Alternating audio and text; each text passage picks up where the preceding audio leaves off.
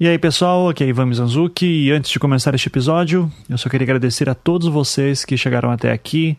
Foi uma baita jornada e eu não tenho nem como agradecer todo mundo que me acompanhou nessa história toda.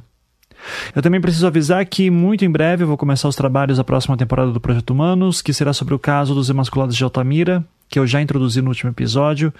E dessa vez eu vou contar com o financiamento da Campside Media, que é uma produtora de podcast dos Estados Unidos.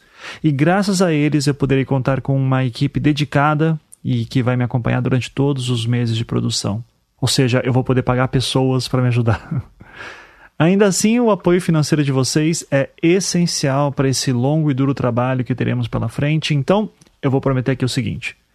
Se você contribuir a partir de R$ reais por mês ou mais para gente, assim que a gente começar a produção da próxima temporada, todo mês você vai receber um informativo com o nosso diário de produção. Isso pode ser uma alternativa para você nos acompanhar mais de perto, e especialmente se você é muito ansioso ou ansiosa, daquele tipo que gosta de ficar me mandando mensagem perguntando quando que o podcast volta, enfim, isso pode ser uma boa alternativa para você. Então, se você acha que toda essa temporada valeu de alguma coisa, se você gostaria de acompanhar a gente mais de perto na produção da próxima temporada, ou qualquer motivo que seja, acesse projetohumanos.com.br e clique no link Apoie que tem lá em cima no site. E de lá você vai saber como que você pode contribuir com a quantia que você quiser, a partir de R$ reais por mês. Quem mora fora do Brasil também tem a opção de contribuir pelo Patreon a partir de um dólar por mês. É isso. Muito, muito obrigado por tudo. Vamos para o episódio. Este programa descreve cenas fortes e não é recomendável para pessoas sensíveis. Todas as pessoas aqui citadas tiveram seus nomes retirados de documentos públicos, autos de processos e matérias que saíram na imprensa, respeitando as vontades daqueles que se recusaram em conceder entrevistas quando os contatamos. Caso algum dos citados sinta-se desconfortável e deseje um direito de resposta, favor enviar um e-mail para contato@projetohumanos.com.br. Eu sou Ivan Mizanzuki e este é o 36 e último episódio do caso Evandro, a quarta temporada do Projeto Humanos. Se você não ouviu os episódios anteriores, pare, volte e ouça em sequência.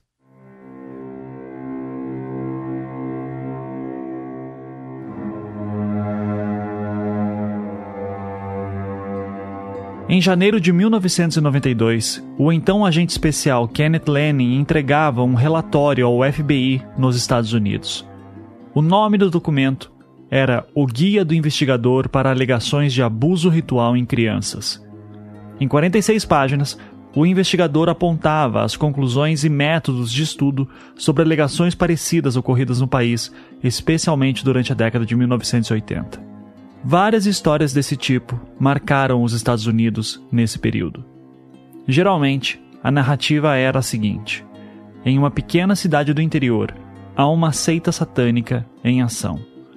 Os membros do grupo são policiais, políticos, empresários e até mesmo frequentadores da igreja local.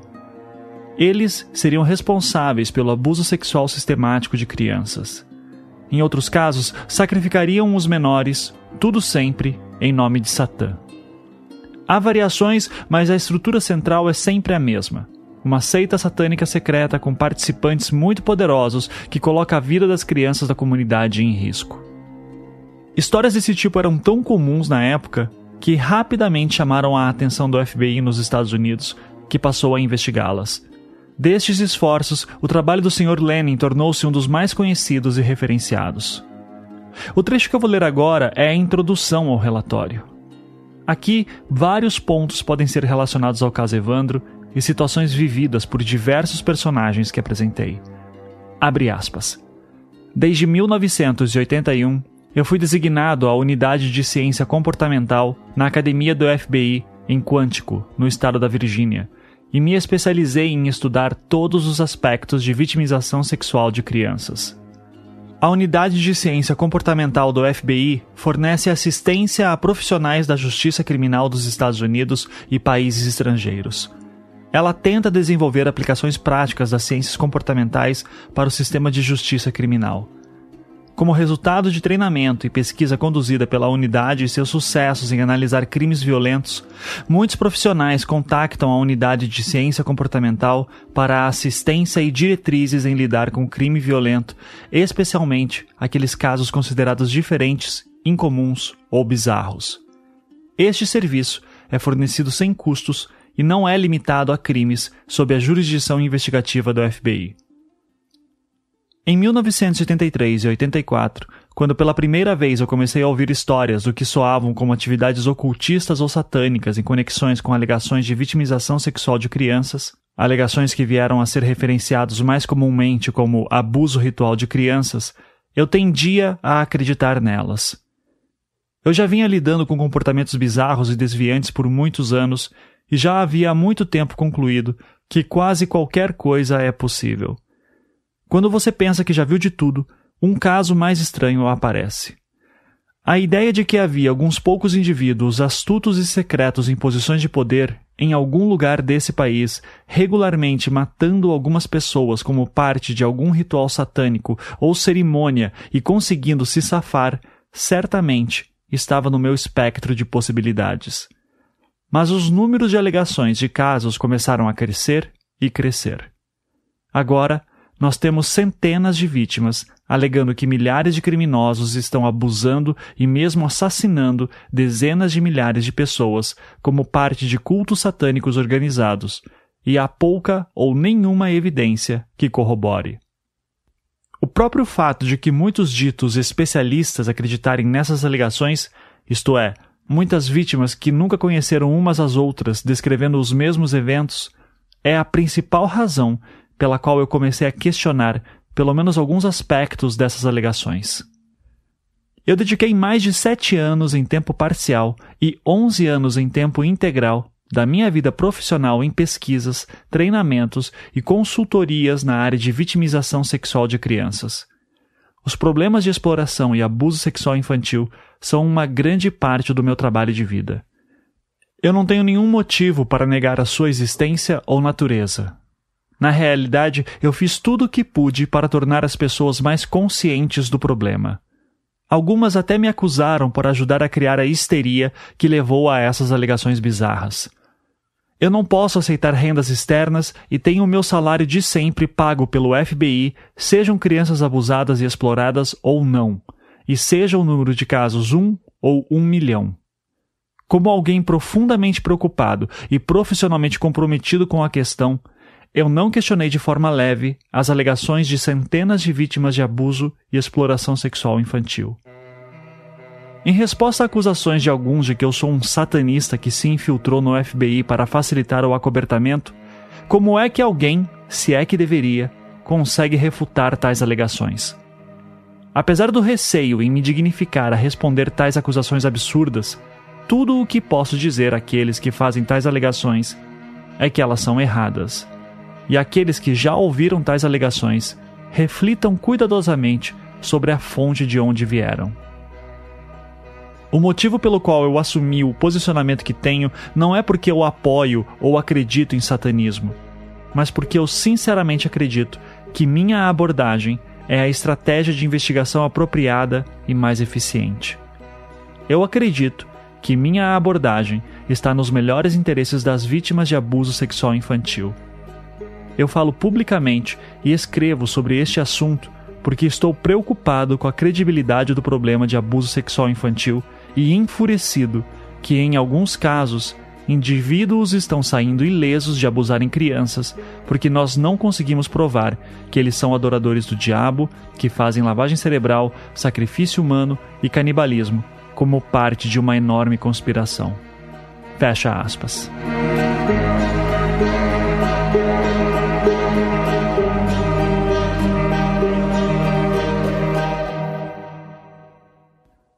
Como é possível notar, a maior parte do trabalho de Lenin focou nas alegações de abuso sexual de crianças. Geralmente, as histórias de rituais apareciam nessas narrativas. E devido à suspeita da atuação de seitas nesses crimes, eram também comuns as acusações de sacrifício humano, entre outros absurdos. Nas alegações de abuso sexual envolvendo ritual satânico, investigadores americanos à época cunharam o termo Satanic Ritual Abuse, frequentemente chamado de SRA. Em português, abuso de ritual satânico. Os relatos de SRA são um caso à parte na história criminal da América do Norte, mas é importante citar alguns de seus eventos mais importantes. As alegações desse tipo não só estouraram com força no final da década de 80, como o próprio relatório do Sr. Lenin aponta, mas também foram uma sensação na mídia norte-americana. O caso mais famoso é provavelmente o relatado no livro Michelle Remembers, em português, Michelle se lembra. O livro conta a história de Michelle Smith, uma mulher que, após sessões de hipnose com um terapeuta chamado Lawrence Pasder, passou a relatar que foi vítima de abuso aos 5 anos de idade pela própria mãe, que seria integrante de um culto satânico no Canadá. Smith e Pasder escreveram aquele livro juntos em 1980 e a obra foi um sucesso de vendas. Em 1989, os dois apareceram no popular programa de televisão da Oprah, no qual Michelle descrevia os abusos sofridos. Os crimes teriam acontecido durante a década de 1950 e, só 20 anos mais tarde, após tratamento com o Dr. Pesder, é que a vítima teria começado a se lembrar do que aconteceu. Muitos estudiosos do fenômeno de SRA acreditam que o livro de Smith e Pesder deu o pontapé inicial para o pânico satânico da década de 80 nos Estados Unidos. Certa vez, o Dr. Pesder chegou a afirmar que já havia conseguido reunir mais de mil casos de SRA. Alguns destes, inclusive, tiveram pessoas acusadas pela polícia e levadas a julgamento. Nenhum desses casos jamais pôde ser comprovado. Além disso, o livro é bastante controverso e não é aceito por grande parte da comunidade científica. A avaliação geral é que ele consiste em memórias fabricadas por Smith com a interferência do Dr. Pesder. A mãe de Michelle faleceu em 1964, então não poderia se defender na década de 80. Mas o pai dela negava que os abusos teriam ocorrido. Além disso, ele também apontava o fato de que Michelle tinha outras duas irmãs e que nenhuma delas jamais fez acusações semelhantes. O mesmo foi repetido por pessoas que conheciam a família. Fora isso, eventos que Michelle contava no livro nunca foram comprovados. Entre eles está um acidente de carro que não possui nenhum registro em ocorrências policiais ou jornais da época. E ainda, ela relatava a presença de cicatrizes no seu corpo quando ela tinha 5 anos de idade, que teriam sumido por interferência de Jesus Cristo durante um ritual em que o próprio Satã teria sido invocado.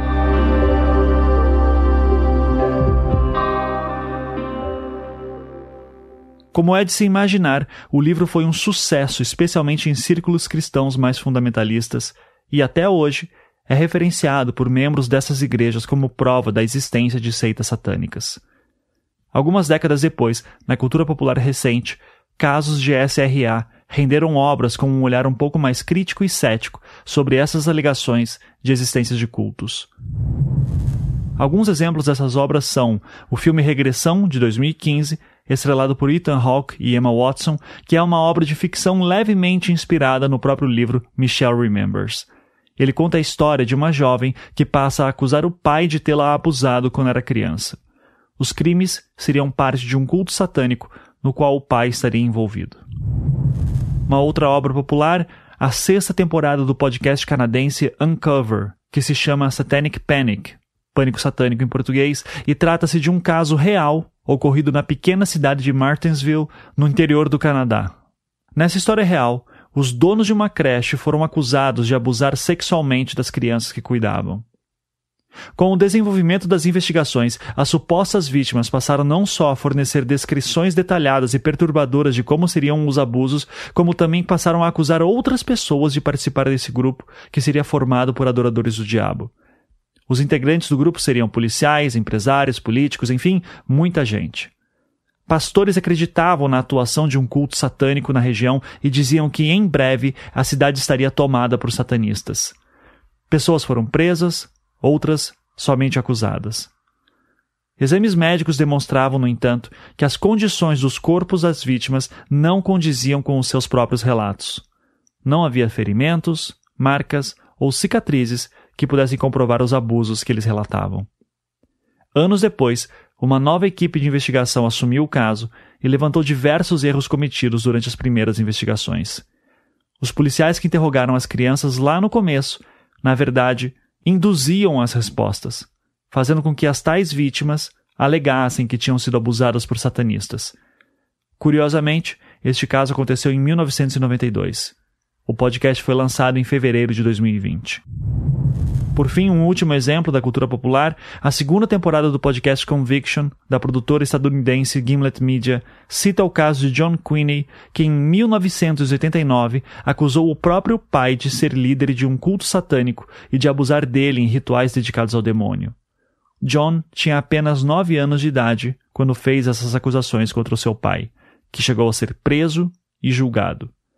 Além dele, outras pessoas foram apontadas como participantes de um suposto culto satânico, entre elas funcionários de creches, vizinhos, empresários, etc. Nenhuma dessas alegações jamais foi provada. E eu repito, isso é um caso real.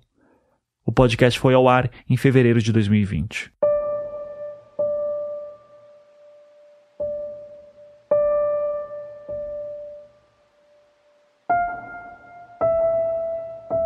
Os casos de SRA são os mais comuns e espantam por serem baseados em relatos de crianças que supostamente teriam sofrido abusos e que denunciaram tudo para a polícia. Tais registros foram tão significativos na década de 80 e início de 90 que um lema surgiu nas cidades onde esses casos ocorriam: We believe the children. Nós acreditamos nas crianças. Pessoas que acreditavam nas crianças escreviam essa frase em cartazes e colavam em suas janelas, carros, enfim. Inclusive, esse é o nome de um dos livros sobre SRA publicado pelo jornalista americano Richard Beck em 2015. O título da sua obra é A Moral Panic in the 80s Um Pânico Moral nos anos 80. A existência de seitas satânicas nunca foi comprovada em nenhum desses casos.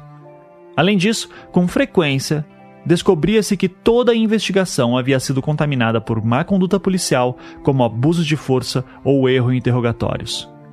E ainda, os relatos de abusos sexuais não condiziam com provas materiais e exames de corpo de delito. E boa parte dos acusados geralmente tinham um álibi. Conscientemente ou não, as crianças acabavam mentindo e inventando histórias. Mesmo assim, a teoria da conspiração de que havia gente muito poderosa por trás de tudo, como policiais e políticos, fez com que muitos inocentes fossem presos. Em outras palavras, tratava-se de uma histeria coletiva, da qual jornalistas e agentes de Estado frequentemente faziam parte, junto com a população. Quando crianças afirmavam terem sido abusadas por membros de uma seita satânica, dificilmente alguém ficaria do lado dos acusados. Por isso, a comunidade acreditava nas crianças, mesmo que as provas materiais apontassem o contrário. Para muitos, era mais fácil crer que satanistas infiltrados atrapalhavam o trabalho de investigação do que aceitar que crianças poderiam estar mentindo ou sendo induzidas a inventar histórias.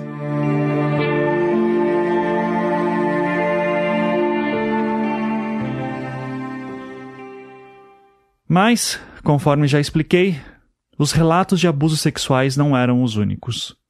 Muitas cidades sofreram com o desaparecimento ou ainda assassinato de crianças. Esses crimes foram reais. E em alguns desses casos, moradores convenceram os policiais de que grupos satanistas eram os responsáveis.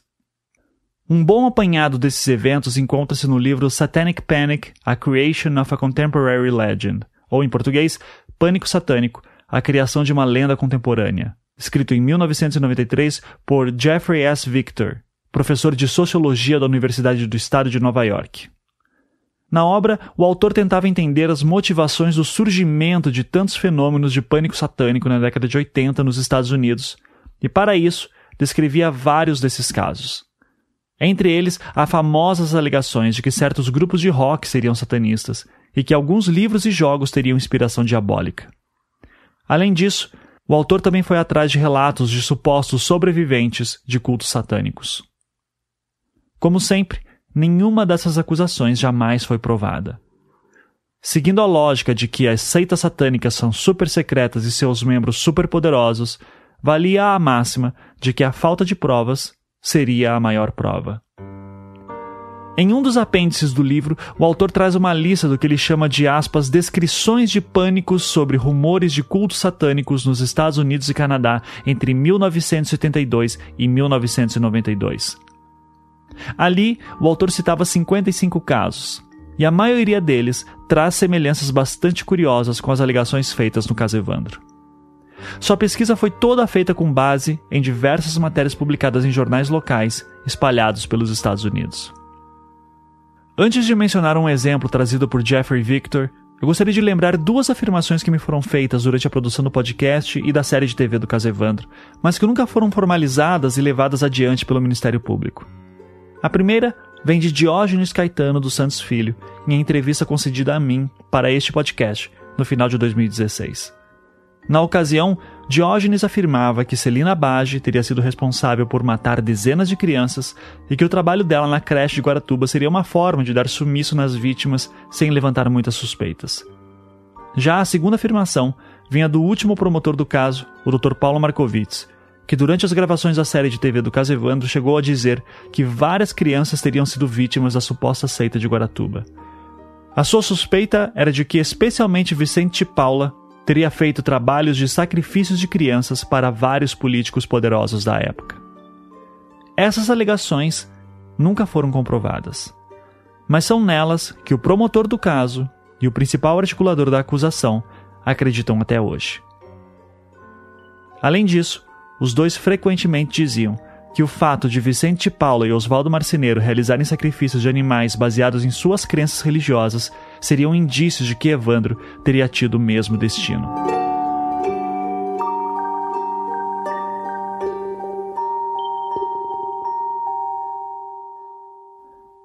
Diante disso tudo, só a título de ilustração, eu vou citar apenas um dos 55 casos compilados a partir de matérias de jornais no trabalho de Jeffrey Victor.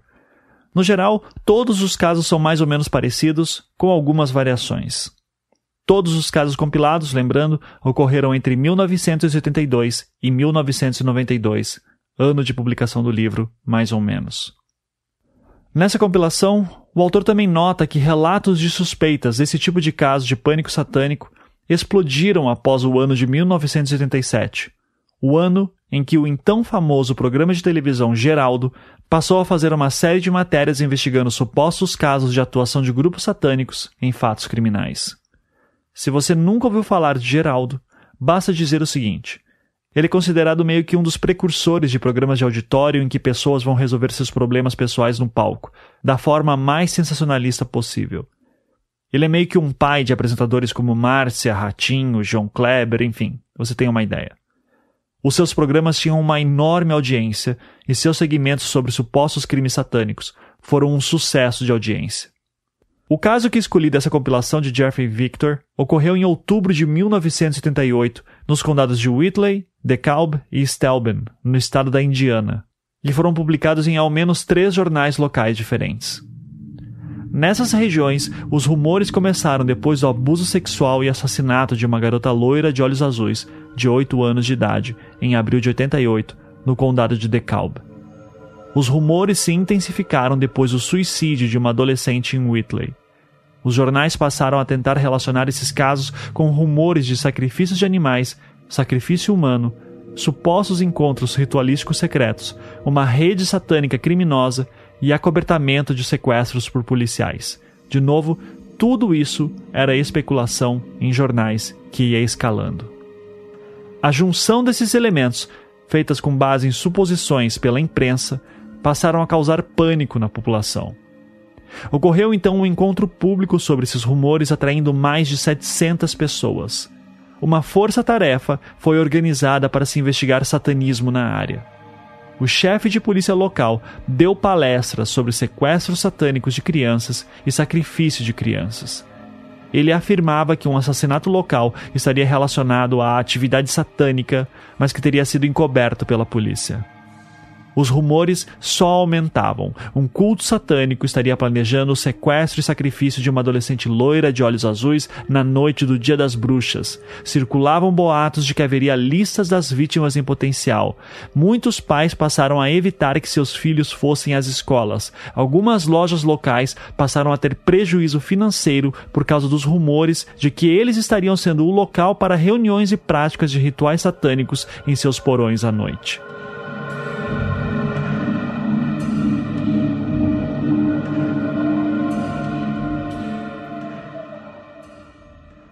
Cada caso de pânico satânico possui particularidades. Eu li apenas um que foi compilado pelo autor, mas é possível notarmos alguns elementos que se repetem com certa frequência em quase todos. Rumores da existência de um culto secreto, crianças, desde bebê até adolescentes, em perigo, suspeitas de que policiais acobertavam os crimes de tais seitas e por aí vai.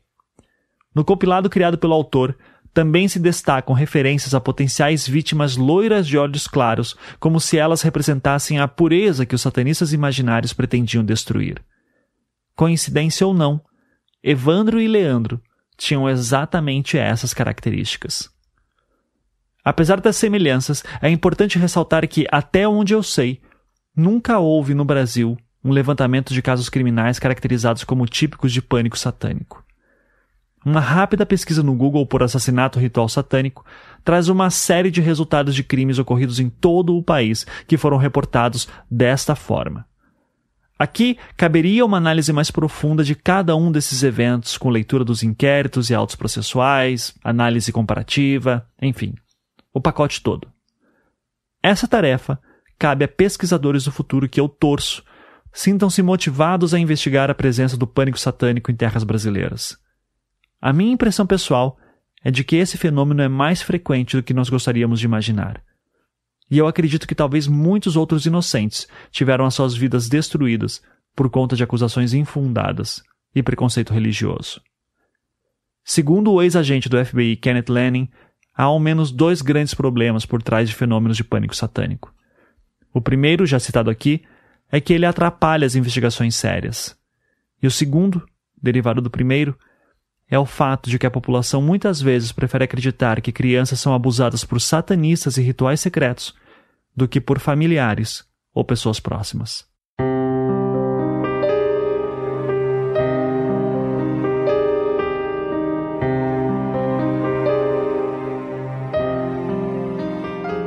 Como o caso Evandro é contaminado por vários elementos prejudiciais à sua solução, seja por conta das torturas ou por lendas urbanas que determinaram o destino trágico de tantas pessoas, resta a pergunta: quem matou Evandro? Durante todos os meus anos de pesquisa e publicações sobre o caso Evandro, a pergunta que eu mais ouvi foi: Mas o que você acha que aconteceu? E antes de explicar o que eu acredito, eu acho que é um bom momento para explicar algumas pendências que ficaram. Primeiro, sobre um possível suspeito do caso Evandro que nunca ganhou muito destaque. Nos autos do processo, há uma matéria de jornal anexada referente ao período em que o guardião Irineu passou a revelar que havia sido coagido a mudar seu depoimento por policiais militares. Não são exatamente claros a data e o nome do jornal de onde essa matéria é, mas pelas circunstâncias é bem provável que seja o jornal Folha de Londrina e que seja do início de 1995. Nessa matéria, o jornalista Edson Fonseca citava como o advogado Figueiredo Basto afirmava possuir elementos e, aspas, provas suficientes para provar a inocência destas sete pessoas. Logo em seguida, aparece o seguinte trecho enigmático. Abre aspas. Outra novidade no caso apresentado por Figueiredo Basto é a declaração de Diorli José Beza, preso no último dia 28 de abril em Guaratuba. Segundo Beza, os dois meninos desaparecidos, Leandro Bossi e Evandro Ramos Caetano, teriam sido raptados por Leandro Faco, integrante da quadrilha de Arlete Lu, que traficava crianças. Beza teria ouvido Faco confessar o rapto e que teria morto um dos meninos por chorar demais. Leandro e Evandro seriam levados para o estado do Pernambuco, onde seriam vendidos a um fazendeiro por 7 mil dólares, sendo que um deles estaria vivo até a entrega do fazendeiro. Fecha aspas. Eu tentei contato com o senhor Leandro Faco, mas quando encontrei essa matéria em 2019, ele já era falecido. Outras pessoas com quem conversei, que eram da quadrilha de Arlette Lu, não puderam me confirmar essa história. Mas eu consegui localizar o senhor Diorli José Beza e perguntei-lhe sobre o ocorrido. Ele me confirmou cada palavra, dizendo que enquanto estava preso na década de 1990, dividindo cela com Leandro Faco, no momento de desabafo, este último teria lhe comentado sobre ser o responsável pelos dois casos. Ainda de acordo com ele, nunca lhe procuraram para saber mais informações. Eu perguntei ao Dr. Figueiredo Basso sobre isso e ele disse que não havia nada de muito substancial. Era apenas a palavra do Sr. Diorli, sem nenhuma comprovação. Dito isso, eu preciso dizer que eu não conheço o caso de Arlette Lu a fundo, mas pelo pouco que eu sei, em 1992 ela estava presa. E mesmo antes disso, quando traficava crianças para o exterior, seu foco sempre foram bebês de mulheres pobres que estavam dispostas a vender suas crianças para doação. Então, me causa um pouco de estranhamento a possibilidade de alguém do grupo de Arlette Lu agindo sozinho ser suspeito nesse caso. Me parecem ser situações totalmente diferentes. Mas eu reforço, para o bem ou para o mal, eu não conheço o caso de Arlette Lu a fundo. De qualquer forma, essa possibilidade de confissão supostamente ouvida pelo Sr. Diorli Beza se resume apenas a isso: uma breve referência num jornal que sequer é devidamente nomeado nos autos do processo.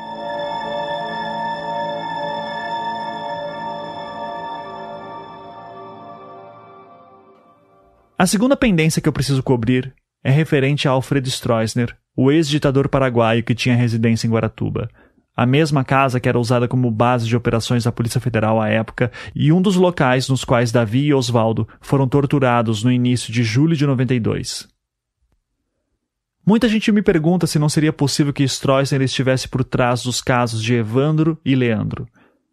Afinal, é bastante recorrente a citação de que ele seria um pedófilo notório no Paraguai, envolvido inclusive na morte de diversas crianças na época em que foi ditador no seu país. Após ele ter sido deposto em fevereiro de 1989, Stroessner exilou-se no Brasil, vivendo seus últimos anos de vida em Brasília. Pelo que eu pude levantar, Stroessner chegou a passar algum tempo em Guaratuba em 1989, logo após ter fugido do Paraguai, mas não ficou muito tempo por lá, indo direto para Brasília. Em outras palavras, eu não sei dizer se ele estava em Guaratuba em fevereiro e abril de 92, período em que os garotos desapareceram. Essa hipótese de Stroessner, sem dúvida, é tentadora, mas eu não tenho elementos para respondê-la. A minha resposta então para vocês é: eu não sei. E eu também não sei dizer se há como responder essa pergunta. Como seria possível descobrir se naquele período ele havia saído de Brasília e se estava em Guaratuba naquelas épocas? Pelos arquivos da Polícia Federal? Pela ABIN? Alguém faria esses registros eles seriam confiáveis? Eu teria acesso a eles? Eu não tenho como responder agora. O que eu sei é que a casa de Stroessner em Guaratuba até hoje continua sendo da sua família. E eu também sei que o caseiro daquela época é o mesmo até os dias de hoje e que ele não fala sobre o assunto. De minha parte, mais do que a dúvida se Stroessner poderia ter sido responsável pelos casos dos garotos, eu gostaria muito de saber por que diabos a Polícia Federal usava sua casa como base de operações. Havia algum acordo formal? Como que ele foi feito? Por que que ele foi feito? Quem que o fez? Como diabos o Grupo Águia da Polícia Militar começou a usar uma casa que era usada pela Polícia Federal? Quem autorizou isso? Esses são os pontos de partida que eu considero serem os mais relevantes no momento. Eu começaria por aí. Mas o meu trabalho nessa história já está se encerrando, então eu deixo essa tarefa para que as pessoas e autoridades competentes descubram. Se é que há algo para se descobrir. A essa altura, infelizmente, eu creio que o caso Evandro nunca será solucionado. Mas eu tomarei a liberdade de criar uma linha que acredito nunca ter sido explorada, ou pouco explorada, e que espero que seja útil ao menos como exercício mental, até para jornalistas e pesquisadores do futuro ou, quem sabe, para investigadores que encontrarem novas pistas. Na minha avaliação, um dos maiores problemas que existem no caso Evandro, se não o maior, são as paranoias. A maioria dos depoimentos e informações repassadas por pessoas despertam uma dose de desconfiança, seja por causa de relações políticas imaginárias ou não, ou por interesses pessoais. Por isso, ao pensarmos em outros possíveis caminhos na busca pelo verdadeiro assassino de Evandro Ramos Caetano, precisamos definir o que acreditamos ser ou não real. É o que eu pretendo fazer neste último episódio.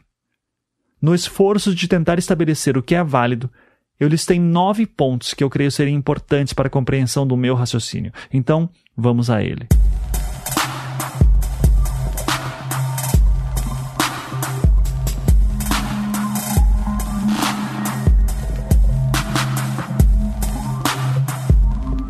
Primeiro ponto: os sete acusados não são culpados. As fitas que eu obtive com a fonte são provas mais do que suficientes disso. Não há evidências materiais que confirmem qualquer participação dos sete no caso. Todos os testemunhos e delações foram feitas ou sob tortura, ou coação, ou em condições suspeitas que sugerem fabricação de memórias. Segundo ponto: o corpo é de Evandro Ramos Caetano. Apesar das possíveis falhas no laudo de necropsia, o DNA é bastante convincente. E novamente, estou deixando de lado as teorias de conspiração política. Parece-me pouco provável que o Dr. Sérgio Danilo Pena, que assinou o laudo de DNA, colocaria sua reputação em risco por uma conspiração vinda do governo do Paraná. Terceiro ponto. Em meio aos conflitos políticos, as alegações de Diógenes estavam erradas. Tomado pelo sentimento paranoico de que a família Bage, aliada a Aníbal Cury, fazia parte de uma seita satânica, ele desqualificou por diversas vezes testemunhas que poderiam trazer informações importantes. Quarto ponto. Ao contrário do que acreditaram as autoridades, especialmente o Ministério Público, não existia seita satânica alguma. Isso foi tudo obra de um delírio coletivo de pânico satânico. Quinto ponto há diversos indícios de interferência política no caso. Mas ela ocorreu após as prisões. E parece ter sido, na verdade, muito mais fruto de esforços, muitos deles questionáveis, para libertar os inocentes. Dito isso, várias dessas acusações nunca foram sequer investigadas. Muitas vezes, elas não passavam de fofocas, deduções ou suspeitas por parte de promotores e outros agentes públicos. Sexto ponto. O Grupo Tigre pode ter cometido uma série de erros, mas o trabalho dos investigadores da época é o melhor material que temos para analisar outras possibilidades de solucionar o caso. E novamente, se deixarmos as paranoias de lado, encontramos informações interessantes nos relatórios, algumas das quais eu já apresentei para vocês nos últimos episódios. Sétimo ponto: muito se especulou que a morte de Evandro estaria ligada ao crime de tráfico de órgãos. Esse tipo de suspeita era comum no jornalismo policial do período. Especialistas já diziam na época, no entanto, que essa possibilidade era muito remota. Transplantes de órgãos são procedimentos extremamente complicados e bastante vigiados no Brasil. Mesmo naquele tempo, eles já exigiam uma série de testes de compatibilidade e uma vida curta dos órgãos. A estrutura para um crime dessa natureza demandaria o envolvimento de tantas pessoas que seria difícil elas passarem despercebidas. Logo, dada a falta de indícios, essa hipótese foi descartada para o meu objetivo aqui. Oitavo ponto: não havia sinais de violência sexual no corpo de Evandro. O grupo Tigre suspeitava de possíveis abusadores e por isso tentou investigar casos desse tipo na cidade. Durante os três meses de trabalho, porém, os policiais não tiveram acesso ao laudo de necropsia. Esse documento só apareceu no momento das prisões do Grupo Águia. É de se supor então que, se o Grupo Tigre tivesse o laudo em mãos, descartaria essa linha de investigação devido à falta de evidências de abuso sexual. Logo, ciente de que não há indícios materiais que sustentem essa hipótese, eu acabei não descartando-a por completo, mas eu a tomo como um caminho menos provável. Nono e último ponto. Tudo o que é dito ou ocorre depois das prisões raramente inspira confiança. as prisões realizadas pelo Grupo Águia destruíram qualquer possibilidade do caso ser solucionado, assim como de se obter informações relevantes. Qualquer coisa que poderia ter potencial foi contaminada pelas torturas e conspirações. Feito esses esclarecimentos, vamos finalmente à minha hipótese.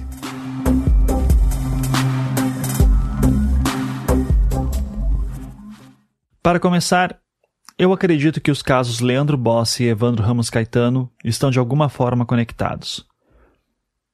A minha crença se baseia no fato de que eles eram crianças muito parecidas fisicamente, de idades próximas, e que desapareceram numa pequena cidade em um curto período de tempo. Para mim, é uma coincidência grande demais para ser descartada. A juíza Anésia de Tikovalski afirmava que os casos eram totalmente diferentes, mas ela partia do princípio de que a morte de Evandro já estava solucionada. Se voltarmos a estaca zero, se eu fosse um investigador encarregado hoje, eu olharia para os dois crimes com atenção para examinar em que aspectos eles se parecem e no que se diferem. E neste sentido, eu identifico mais semelhanças e apenas uma fundamental diferença entre eles. O corpo de Evandro foi encontrado, enquanto que Leandro Bossi nunca foi localizado. Há ainda um outro elemento que para mim é muito importante, e que sempre foi ignorado no caso Evandro. A ossada de menina achada em Guaratuba com as roupas de Leandro Bossi em 1993. Como já explicado, esse episódio se afundou no meio de tantas teorias conspiratórias. De um lado, a defesa dizia que o corpo foi montado para colocarem o caso Leandro nas costas dos sete acusados, e do outro lado, a promotoria sugeria que aliados da família Bage jogaram os ossos no local para confundir o processo. Quando falei sobre a ossada de menina, eu acabei não contando a história de como ela foi encontrada. Então, eu farei isso agora. No dia 27 de fevereiro de 1993, quatro adolescentes entre 12 e 15 anos brincavam de caçar lagartos no matagal onde o corpo de Evandro havia sido encontrado meses antes. Eles levavam consigo um cachorro de caça para que os ajudasse. Ao chegarem num determinado local, o cachorro começou a latir e partiu em disparada. Um dos jovens, de nome Ismael Amorim Carneiro, de 14 anos, decidiu seguir o cachorro. Encontrou-o e, na frente dele, viu um objeto enterrado que se assemelhava a uma bola. Ismael pegou então um facão que levava consigo, enfiou na terra e revirou o objeto.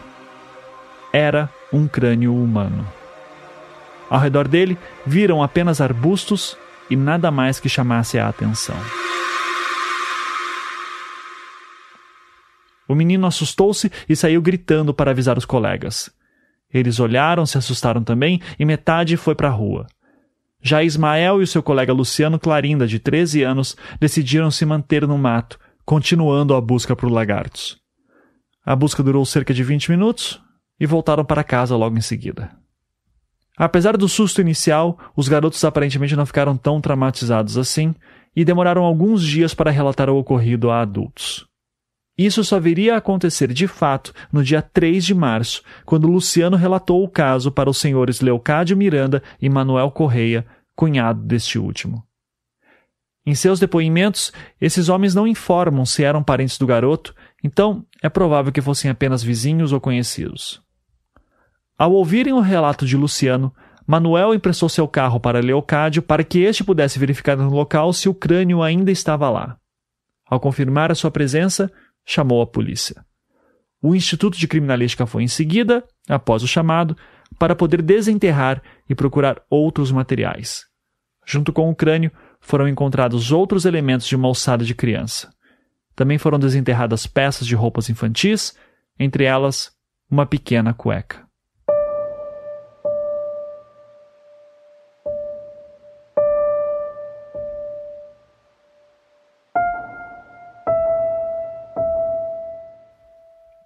Os depoimentos dos adolescentes e dos dois adultos foram tomados no dia 4 de março pela promotora Eliane Maria Penteado de Carvalho e o delegado de Guaratuba à época, o Dr. Luiz Hamilton Oliveira da Costa.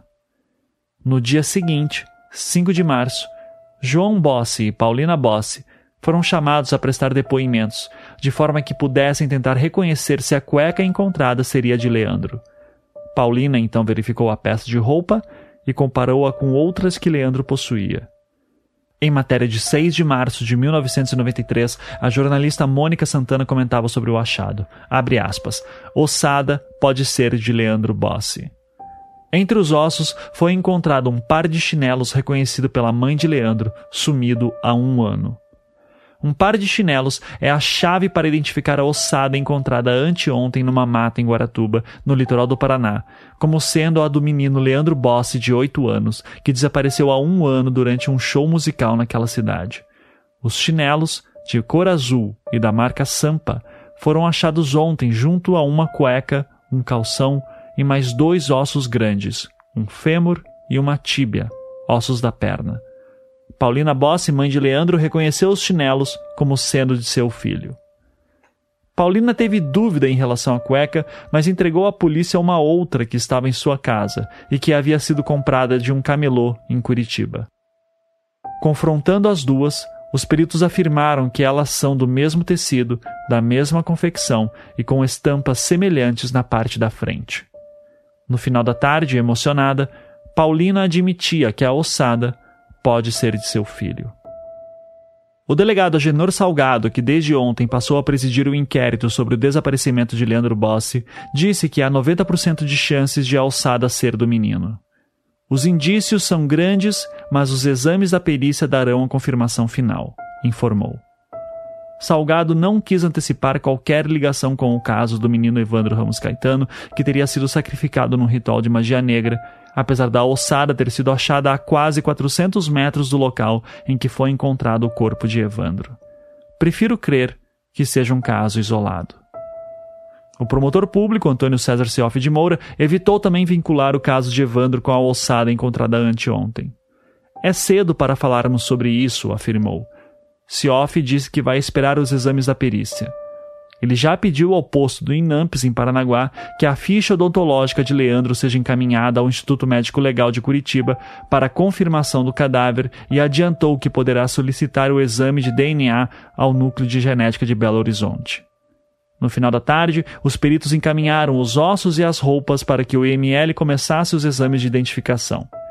Foram recolhidos um crânio com maxilar superior, com sete dentes, um maxilar inferior, ossos das costas e das costelas, um fêmur e uma tíbia, ossos da perna, a cueca, um shorts e um par de chinelos.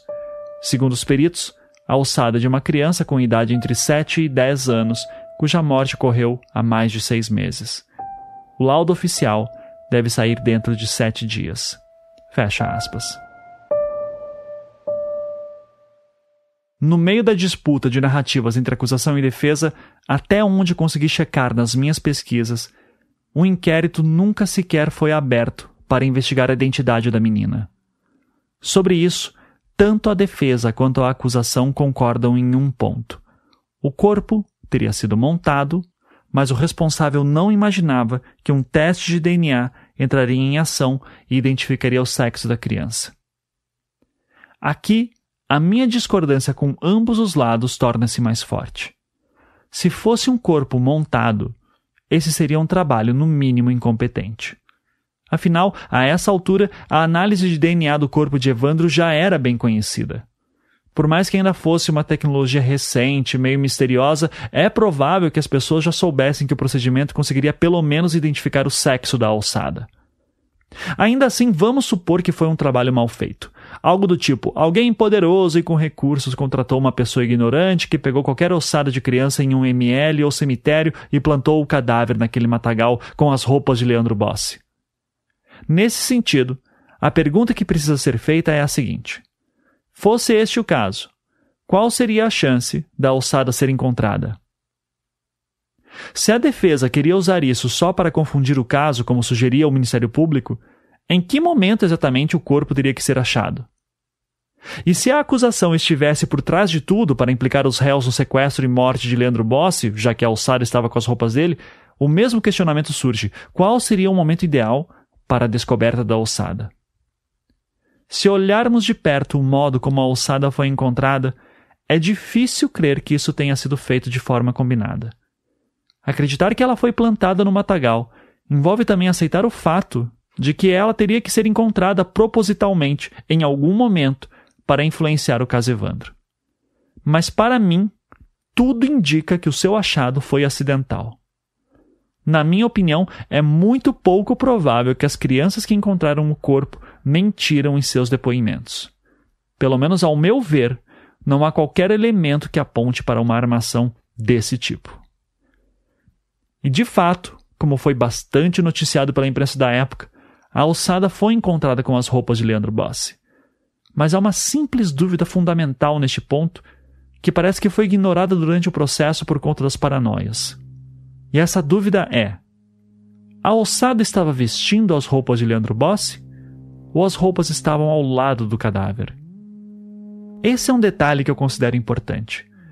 Afinal, se a ossada estivesse vestindo as roupas, não haveria muita margem para dúvidas de que realmente se tratava de um corpo montado. As roupas foram reconhecidas pela mãe de Leandro Bossi, Paulina, graças à marca da cueca que era a mesma que ela costumava comprar para o filho, conforme matéria que eu li há pouco. Essa impressão também foi confirmada pelos peritos. A pergunta onde estava exatamente a roupa de Leandro Bossi quando a alçada foi encontrada só poderia ser respondida com um documento: o laudo de exame de levantamento de local de achado de cadáver realizado pelo Instituto de Criminalística. O documento teria que apresentar descrições, acompanhadas por fotos do local, do estado da alçada e dos objetos encontrados, tais como as roupas. Mas esse laudo não existe.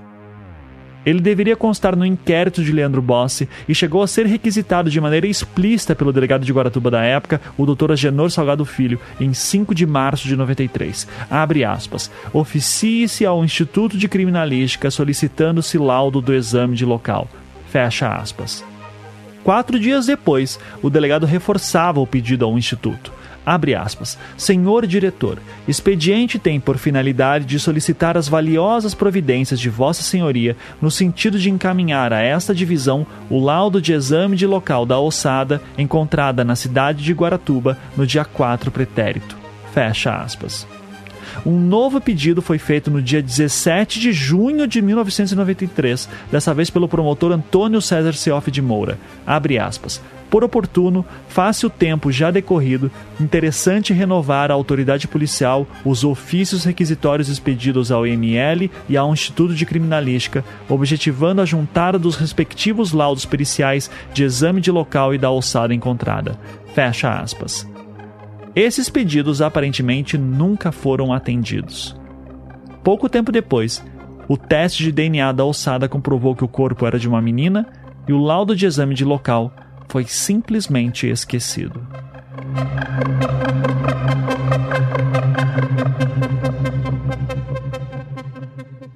Por qualquer motivo que seja, as reportagens referentes ao achado da ossada sempre citavam que ela estava vestindo as roupas de Bosse. Um exemplo disso consta em uma matéria escrita por Vânia Maravelt, publicada no jornal Hora H da semana de 17 a 23 de junho de 96. O texto descrevia uma entrevista com Diógenes Caetano dos Santos Filho. Na ocasião, as perguntas que Velt lhe faziam haviam sido formuladas pelo delegado Luiz Carlos de Oliveira em uma edição anterior. Abre aspas. A outra ossada de criança, encontrada em lugar pantanoso em Guaratuba, depois que os acusados já estavam presos, estava vestida com roupas do garoto Leandro Bossi. E após exames periciais, verificou-se, surpreendentemente, tratar-se do corpo de uma menina. Então, são necessárias mais três perguntas. Oliveira, quem vestiu as roupas de Leandro Bossi naquele pequeno cadáver? Diógenes, não tenho a menor ideia. É evidente que alguém vestiu a criança, mas não me interessei em investigar isso, só me preocupei com o caso de Evandro, meu parente. Oliveira, qual a identidade daquela menina? Diógenes, não tenho a menor ideia. Oliveira, quem tem a verdade escondida debaixo da grande farsa que montou? Diógenes, o delegado Oliveira é um retardado. Conheci delegados da Polícia Civil do Paraná e Oliveira foge a qualquer critério de competência.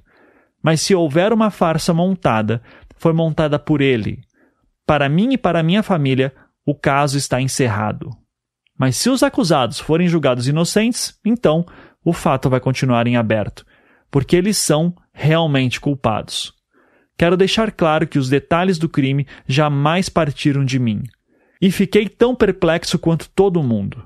Eu achava realmente que o crime havia sido cometido, mas não com o barbarismo contado. Fecha aspas.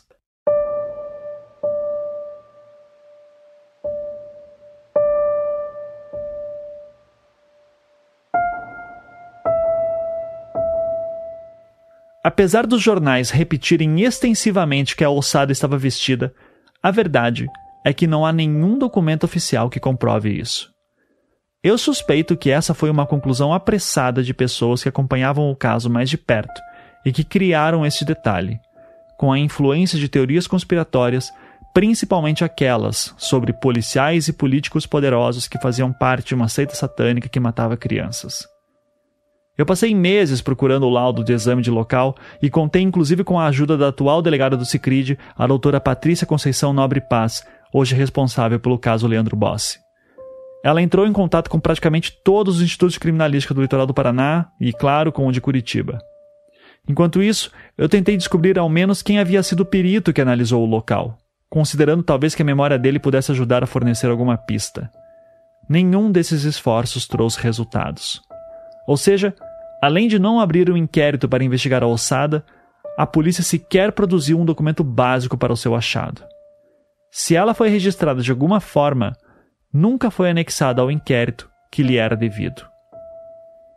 E para tornar tudo ainda mais estranho e desorganizado, o laudo do exame cadavérico da ossada não está no inquérito de Leandro Bossi. Curiosamente, ele consta nos autos do caso Evandro, mas a suspeita era de que o cadáver poderia ser de Bossi. Por isso, a presença do laudo em um processo e não no outro levanta novas dúvidas sem respostas. A impressão que dá é que havia uma desorganização imensurável. A falta do laudo de exame de local traz ainda outro problema. Nós não sabemos em que ponto exato do matagal estava a ossada. O lugar era perto de onde o corpo de Evandro foi descoberto? Ou era longe? Dois metros? Cem metros? Um quilômetro? Nós não sabemos. Então, eu me atento apenas aos seguintes fatos. Leandro Bossi era loiro de olhos claros e tinha oito anos quando desapareceu no dia 15 de fevereiro de 1992. Evandro Ramos Caetano era loiro de olhos claros e tinha seis anos quando foi sequestrado no dia 6 de abril de 92. O corpo de Evandro foi encontrado mutilado, com o ventre aberto e sem os órgãos internos, escalpelado, sem as mãos, sem dedos dos pés e em avançado estado de decomposição no dia 11 de abril de 92. Em março de 93, uma ossada de menina foi achada no mesmo matagal onde quase um ano antes o corpo de Evandro foi desovado.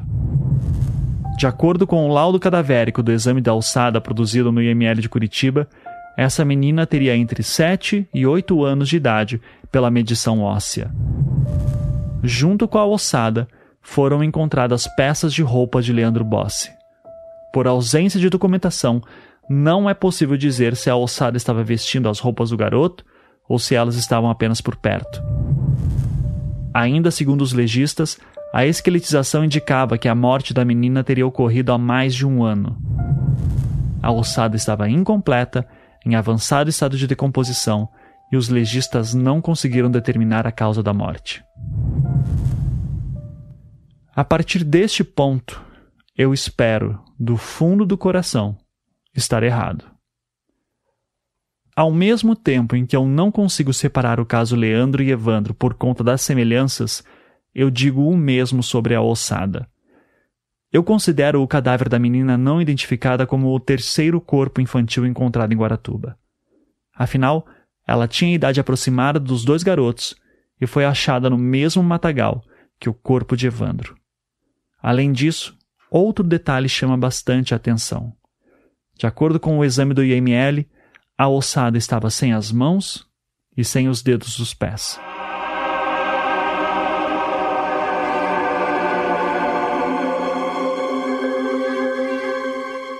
É claro, isso pode ser resultado da avançada deterioração do cadáver. Dependendo do quanto tempo que o corpo passou no local, esses ossos menores já poderiam ter sofrido decomposição. Essa é uma outra dúvida que o laudo de exame do local ajudaria a solucionar. Como estava a ossada quando foi encontrada? Os ossos estavam amontoados como se tivessem sido jogados de uma vez só? ou o esqueleto estava, entre aspas, montado, o que indicaria que um corpo de fato teria sido enterrado no terreno?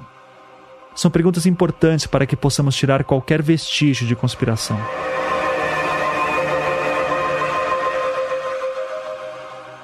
E então, as roupas de Leandro Bossi. É neste ponto que eu torço mais ainda para estar errado. Mas se as roupas estavam apenas próximas da alçada, eu não duvido que Leandro tenha sido morto e enterrado naquele terreno, no mesmo matagal de Evandro e da menina misteriosa.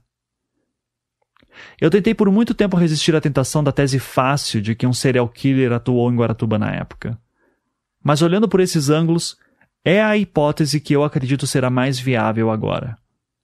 A menina teria sido provavelmente a primeira vítima, ou pelo menos a primeira que o assassino ou assassina enterrou em Guaratuba. Mas é um matagal grande também, então eu não sei o que tem lá embaixo. A garota poderia ser de uma cidade vizinha e foi apenas enterrada naquele matagal por ser um local afastado, com poucas casas. Pode ser que a alçada estivesse perto de um riacho que existe ali naquela área. Segundo essa linha de raciocínio, é possível que o corpo de Leandro tenha sido enterrado próximo das margens e carregado por conta das chuvas ou do próprio movimento das águas, deixando apenas as roupas para trás. Também nessa linha de raciocínio, eu creio que o estado do corpo de Evandro fornece pistas importantes sobre o modus operandi desse hipotético serial killer. Ao meu ver, o principal indício está em matérias publicadas logo após a descoberta do cadáver, em entrevistas concedidas pelo então diretor do IML de Curitiba, o Dr. José Cássio Albuquerque, em abril de 92. Aos jornalistas, ele dizia que o que mais lhe chamava a atenção era o fato do corpo estar oco, ou seja, sem os órgãos internos. Nessas ocasiões, o médico também afirmava não acreditar na hipótese de tráfico de órgãos, dadas as dificuldades que operações desse tipo exigiam. Em uma matéria da jornalista Mônica Santana para o jornal Folha de Londrina, há um trecho no qual o Dr. Albuquerque fala sobre o estado do corpo de Evandro, com hipóteses bem parecidas com as minhas. A reportagem é de 15 de abril de 92, muito antes do pânico formado ao redor da suposta seita satânica. Abre aspas. Para o diretor do IML de Curitiba, José Cássio Albuquerque, o menino foi vítima de um psicopata que fez o corte de 14 centímetros com o objetivo de acelerar o processo de putrefação do corpo para que nada fosse encontrado. Nada de tráfico de órgãos ou ritual. Fecha aspas. Determinar quanto tempo leva para um corpo enterrado debaixo da terra se tornar um esqueleto é sempre tarefa difícil, já que depende de vários fatores. Características do solo, temperatura, umidade, quantidades de chuva na região são apenas alguns deles. Mas uma coisa é certa: um corpo enterrado com os órgãos internos demora mais tempo para chegar na fase de esqueletização. E isso acontece porque as entranhas soltam gases que incham o corpo, tornando todo o processo mais lento se os órgãos são retirados, porém, essa etapa é apressada. Além disso, também era uma hipótese forte da época que a ausência das mãos, dedos dos pés e couro cabeludo seria um método que o assassino usaria para impedir uma identificação mais rápida, caso o corpo fosse encontrado.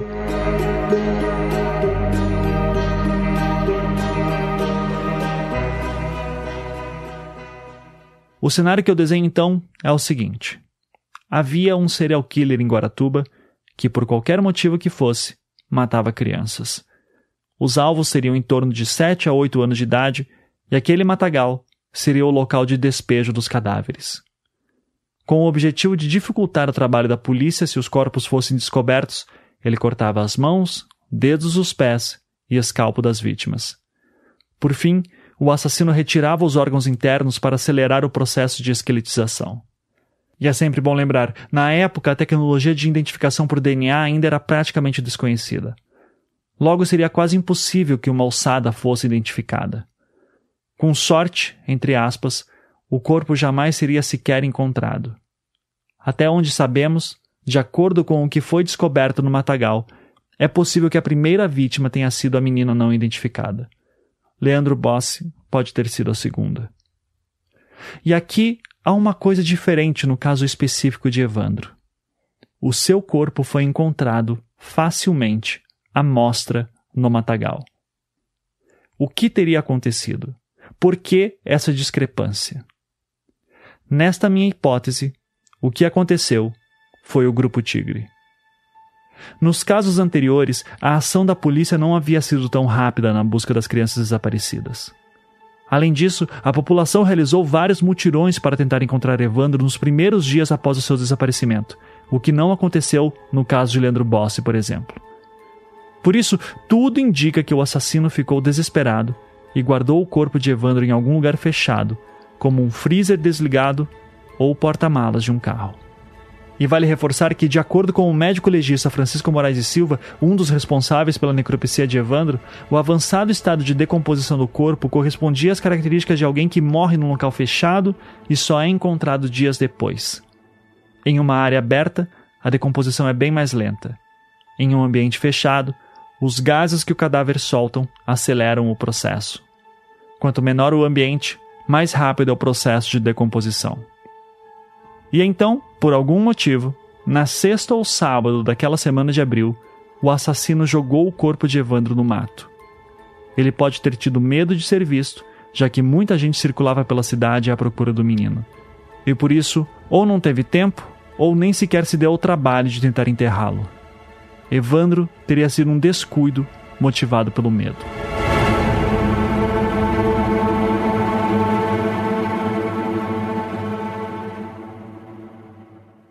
Para verificar a possibilidade de outras vítimas, seria necessário levantar informações sobre todos os corpos de crianças achados em condições similares nas cidades próximas.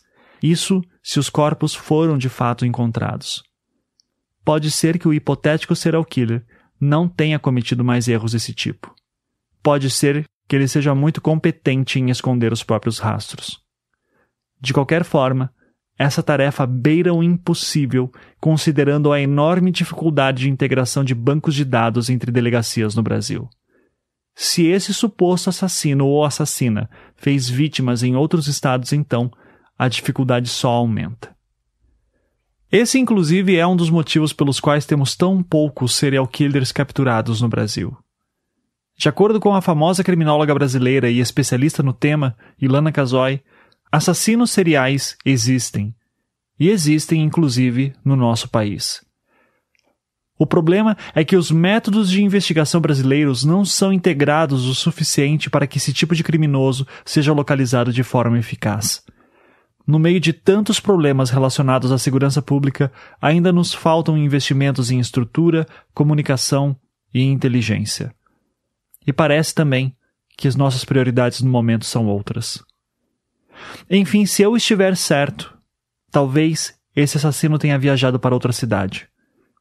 Talvez tenha feito mais vítimas. Talvez existam mais corpos enterrados naquele matagal. Talvez esse assassino ou assassina já tenha sido preso por outros crimes. Talvez já esteja morto. Talvez os relatos de Raquel, do garoto Eli e dos irmãos França sejam úteis para encontrar esse suspeito. Talvez não. Fora as torturas, é difícil afirmar qualquer coisa com absoluta certeza no caso Evandro. De minha parte, o que eu posso dizer é que, após tantos anos de pesquisa, o que mais me assusta não é tanto a suspeita de um serial killer de crianças à solta por aí, e muito menos a existência de seitas satânicas. O que mais me assusta de longe é como pessoas que deveriam nos proteger podem ser responsáveis por causar tantos danos e como de um dia para o outro a vida dos afetados pode virar um inferno. E este inferno material me assusta mais do que qualquer ideia de punição divina no pós-vida ou lendas sobre bruxas. Ok. Estamos em Guaratuba. Calor pra caramba. Combinei de encontrar a Beatriz Abage na casa dela para uma entrevista. Vamos ver. Esse sou eu em Guaratuba no final de 2016. Após meses de conversas com Beatriz Abade pelo Facebook, eu finalmente fui conversar com ela pessoalmente, pela primeira vez. Ah, mas é bom, eu tenho duas cachorrinhas também, elas iam amar nesse é? calor. Ela é uma pug? Tudo e tá tudo fechado porque a gente tem gato, né? Uhum. Então tem que. Quer dizer, eu não tenho, minha irmã que veio e daí deixou os gatos, voltou pra trabalhar e veio pro 31. Uhum, sim. Tá fechado aqui, mas tô sem medo, sem na hora que acabei de mudar. Ah, não, tudo bem. E daí você tá veio... acampado. Hã? Você veio pra cá, pra Guaratuba recentemente, né? Eu vim em julho, mas tava... Ao entrar na casa, eu descobri que Celina também estava com ela. Naquele dia, eu tive a oportunidade de conversar com as duas juntas, por mais de três horas. Prefeito, como o senhor vê as acusações que recaem principalmente sobre sua esposa e sua filha? É, veja bem, nós iremos provar na justiça a injustiça que cometeram contra minha esposa e filha. Quer dizer que o senhor eh, está isentando elas de qualquer culpabilidade na morte do Evandro? Estou. Mas houve a denúncia do Oswaldo Marceneiro que sua esposa participou realmente dessa seita e do ritual que matou o garoto. Eu não acho que houve denúncia. Houve um, um aditamento de palavras para que elas dissessem sobre tortura. O fato do Evandro ter sido sacrificado no interior da sua serraria. Não existe prova nenhuma que o Evandro foi sacrificado na, na, na minha serraria. O senhor acredita que tudo isso tenha sido uma fantasia, alguma coisa criada por alguém, problema político em torno desta situação? Eu gostaria de não responder, né, porque nós iremos provar na justiça a inocência dela. O senhor não tem medo da população agora, prefeito, assumindo o cargo novamente? Não, não tenho medo porque quem não deve não teme. Prefeitura para o pagamento dos bruxos? Não, nunca tirei dinheiro da prefeitura e não houve pagamento de, de, de, de, de, de, de, de nada. E o caso está na justiça e eu aqui agradeço e encerro minha entrevista. Eu tenho ainda uma última pendência a tratar com vocês. E ela é sobre o prefeito Aldo Abade. Nesses anos em que eu publiquei o caso Evandro, muita gente me perguntou o que teria acontecido com ele. Porque parece que após as prisões ele nunca mais aparece. Bom, como eu mostrei no episódio 25, por pouco ele não acabou sendo relacionado como um dos suspeitos. Por mais que os torturadores ficassem perguntando sobre a participação do prefeito, nenhum dos homens jamais falaram que ele teve participação direta. Ainda assim, ele chegou a ser suspeito. Logo após as prisões de sua esposa e filha, prestou um depoimento dizendo que não tinha nada a declarar. A polícia nunca conseguiu nada contra ele, nenhum dos acusados nunca o citaram como envolvido, então nada avançou neste sentido. Na imprensa, Aldo Abage sempre defendeu que sua família não havia feito nada e que ele iria lutar pela inocência delas. E foi isso que ele fez. Acreditando que Evandro estava vivo, Aldo se esforçou em tentar encontrá-lo por todos os cantos do Brasil até o seu último dia de vida. E essa história se encerrou no dia 19 de agosto de 1995.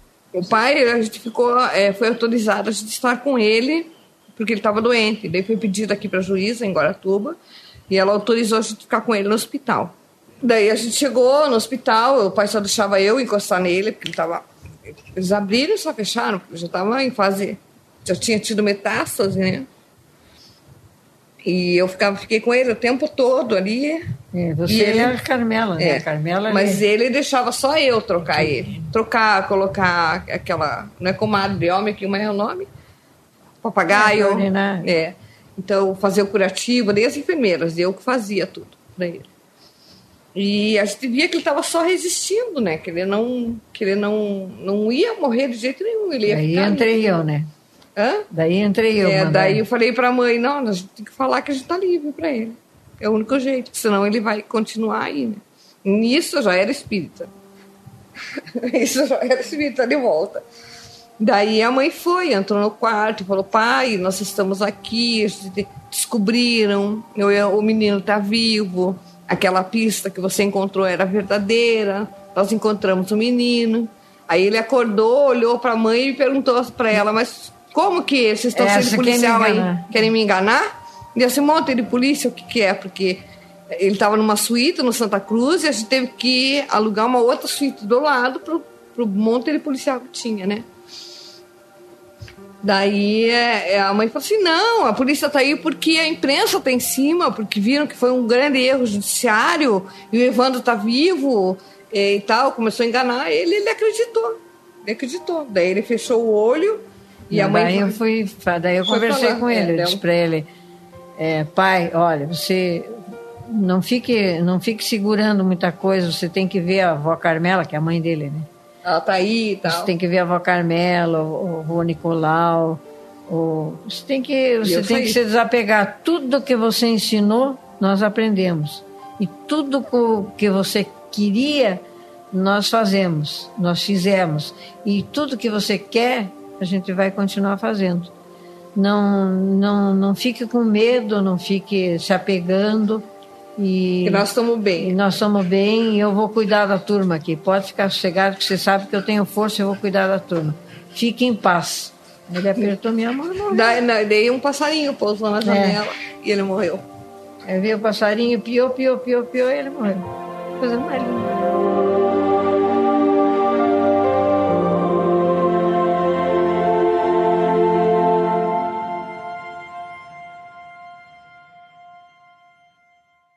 Mas só, eu quero dizer uma coisa: a, a, o- a- imprensa, é, na época, era cega, não enxergava nada. E, e eles, eles já vinham acusando, eles já vinham eh, escutar a matéria e já pam, nos condenaram. Quer dizer, nós tivemos o governo, a imprensa, a polícia, o judiciário, tudo contra nós. Tudo. Não se tinha dono. Meu marido ficou tão desesperado porque na vida inteira ele resolveu os problemas. Nunca teve problemas, mas probleminhas assim, uma boa, sem nunca se preocupar, sem. De repente surge um negócio desse, matou, ele morreu, morreu de, de, de injustiça. Ele não tinha, de- de- ele ficou com úlcera no, de- do sistema de origem nervosa, que virou um câncer de origem nervosa e que o médico queria dar o laudo como sendo morte injustiça. Laudo por injustiça. Morte por injustiça. Não tinha como dar, porque aquilo foi galopante.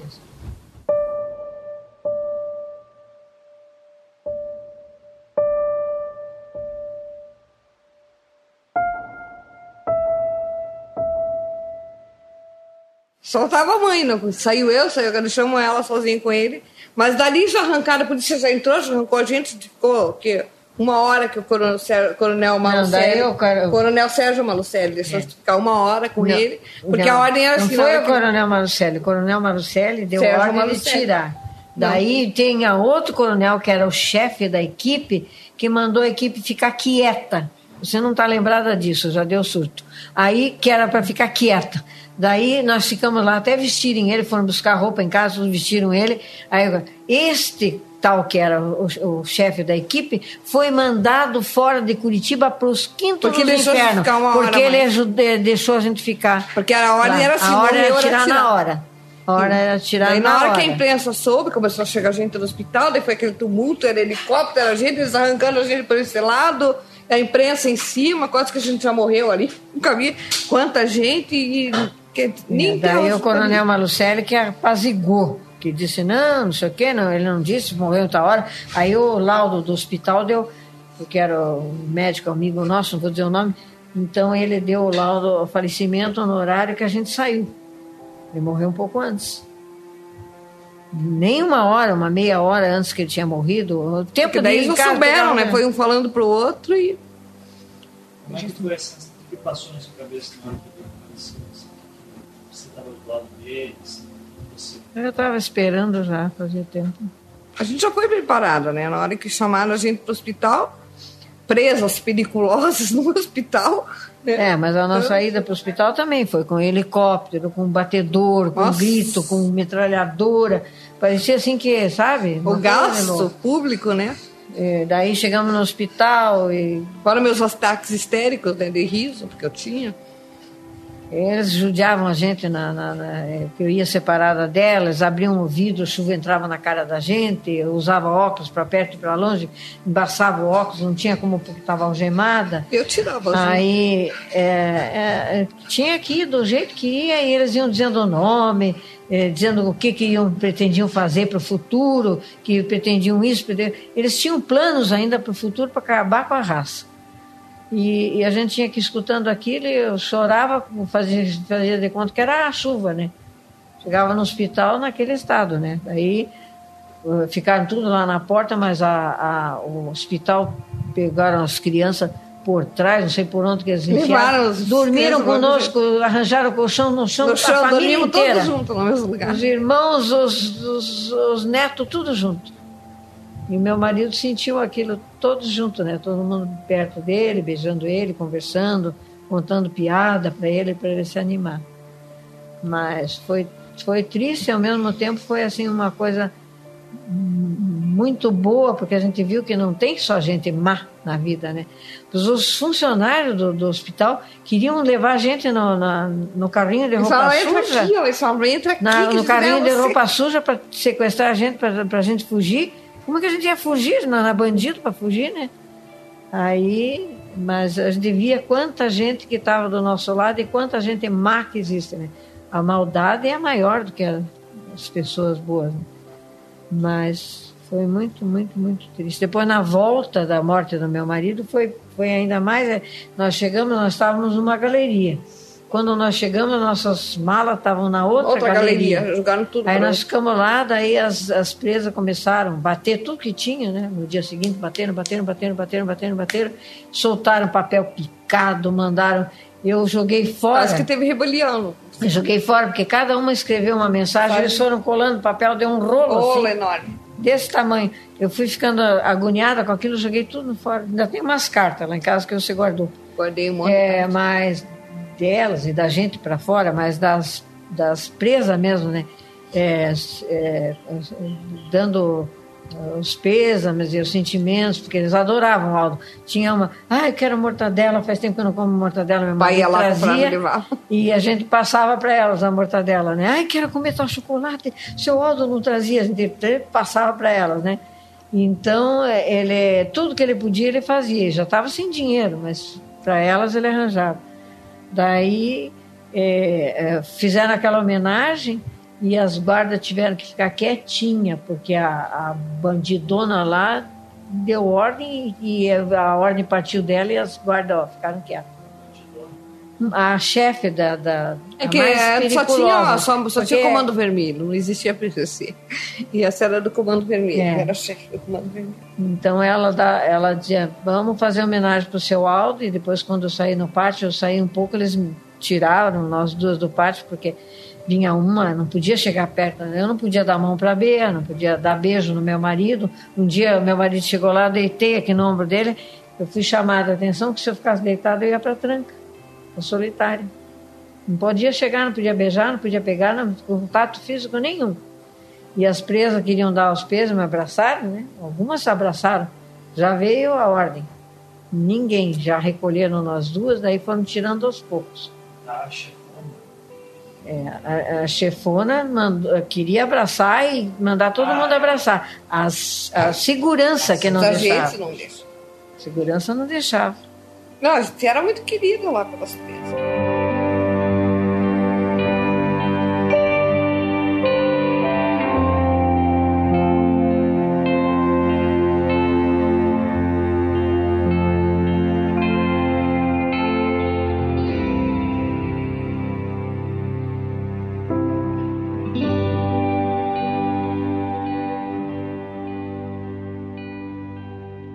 Quando eu penso em toda essa história, é difícil achar sentido em tudo. A sensação que eu tenho é que tudo é caótico e frágil. É aquele conceito de histórias de terror que a pessoa não fez nada de errado, mas deu o azar de tropeçar num objeto amaldiçoado e, por causa disso, passou a ser perseguida por demônios.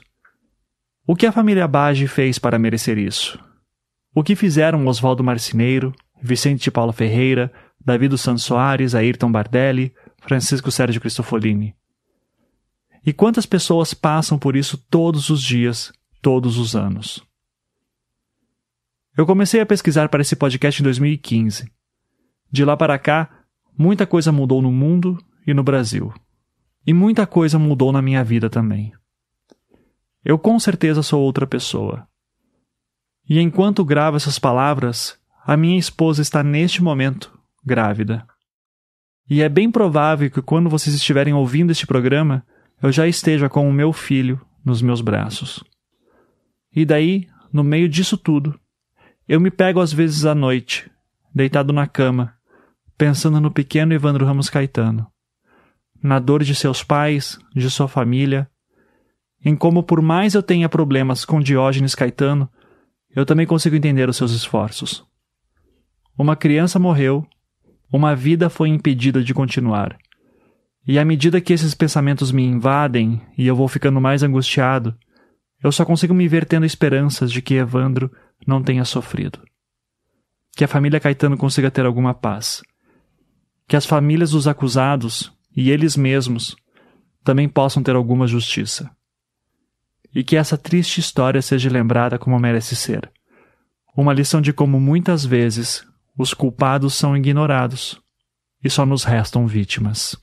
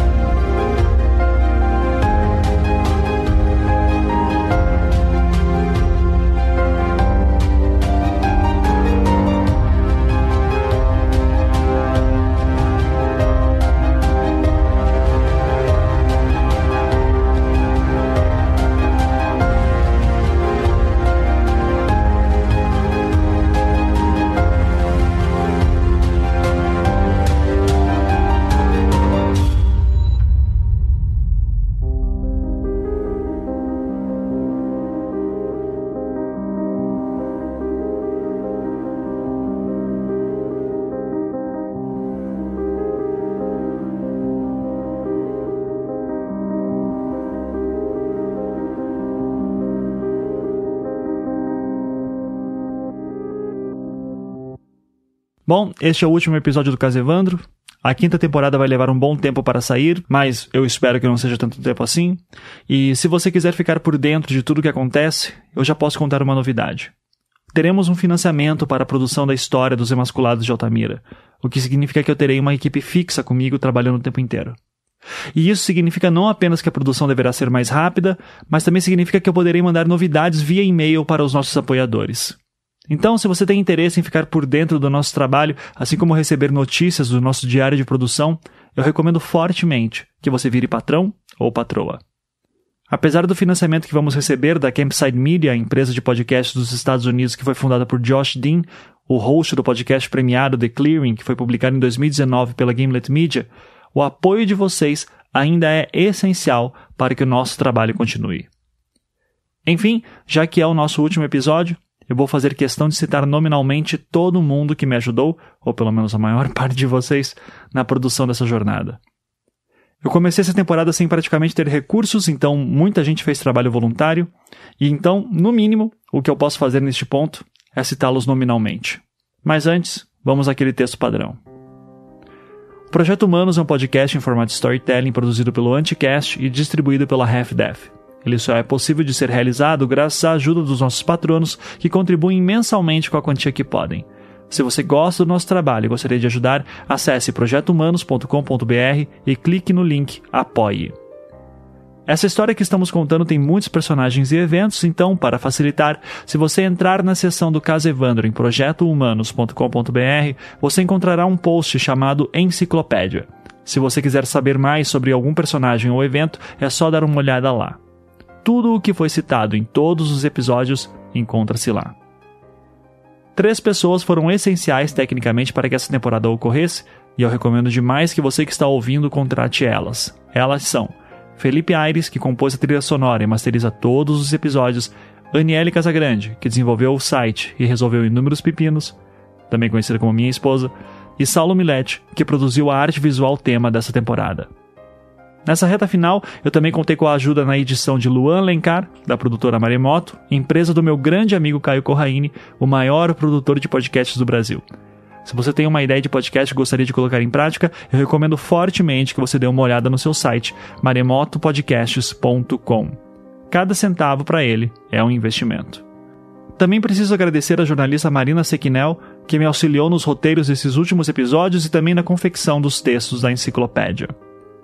E já que estamos falando da enciclopédia, agradeço também Clarice Garcia Borges Ribeiro, que me auxiliou na catalogação de personagens e eventos nos primeiros 24 episódios do podcast. E obrigado também a Ravi Macário, que revisou todos os textos da enciclopédia e que eu demorei uma eternidade para colocar no ar. Para saber como contatar todas essas pessoas, basta entrar no post de créditos da seção do caso Evandro.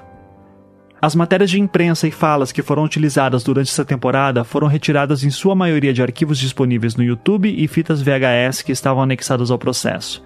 As fontes originais estão na seção de créditos. Essa temporada só foi possível também graças ao trabalho voluntário de várias pessoas que me ajudaram a catalogar os autos do processo, transcrever vídeos e áudios, pesquisar matérias em arquivos públicos e verificar informações. E hoje, excepcionalmente, eu vou citar os seus nomes. Pesquisa de campo e verificação de informações: Hanna Fagundes, Luiz Alberti, Giovanna Tortato e Gabriela Giannini. Revisão e consultoria: Pedro Ferrari, Joviana Marques, que inclusive é quem faz o aviso no início de cada episódio de que esse podcast tem cenas fortes. Isabela Cabral, Diogo Braga, Pablo de Assis e Gustavo de Lourenço.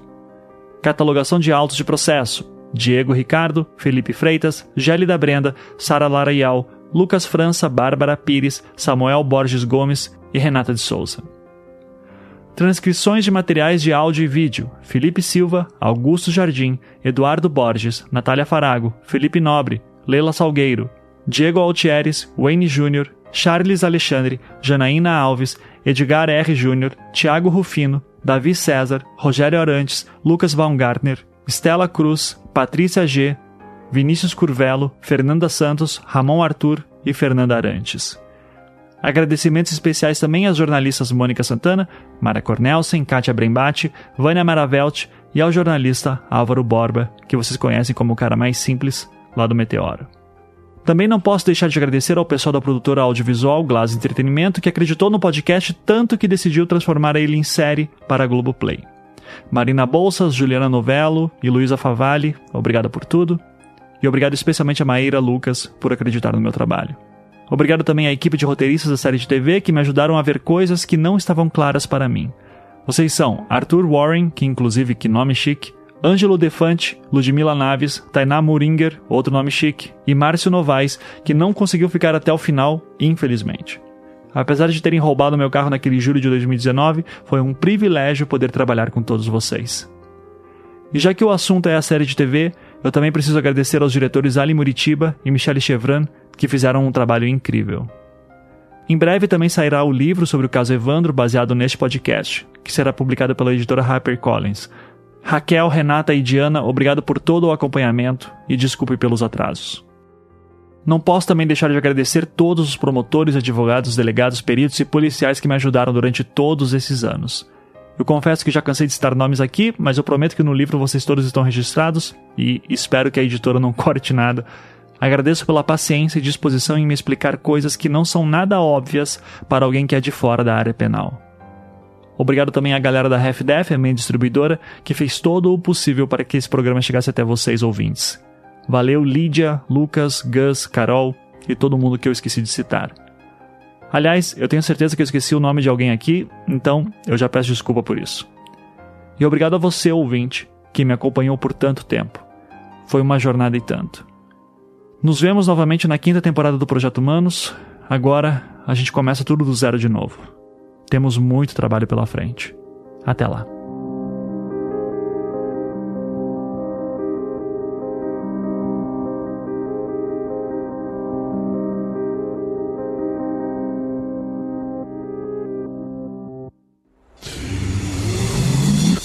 Half-Death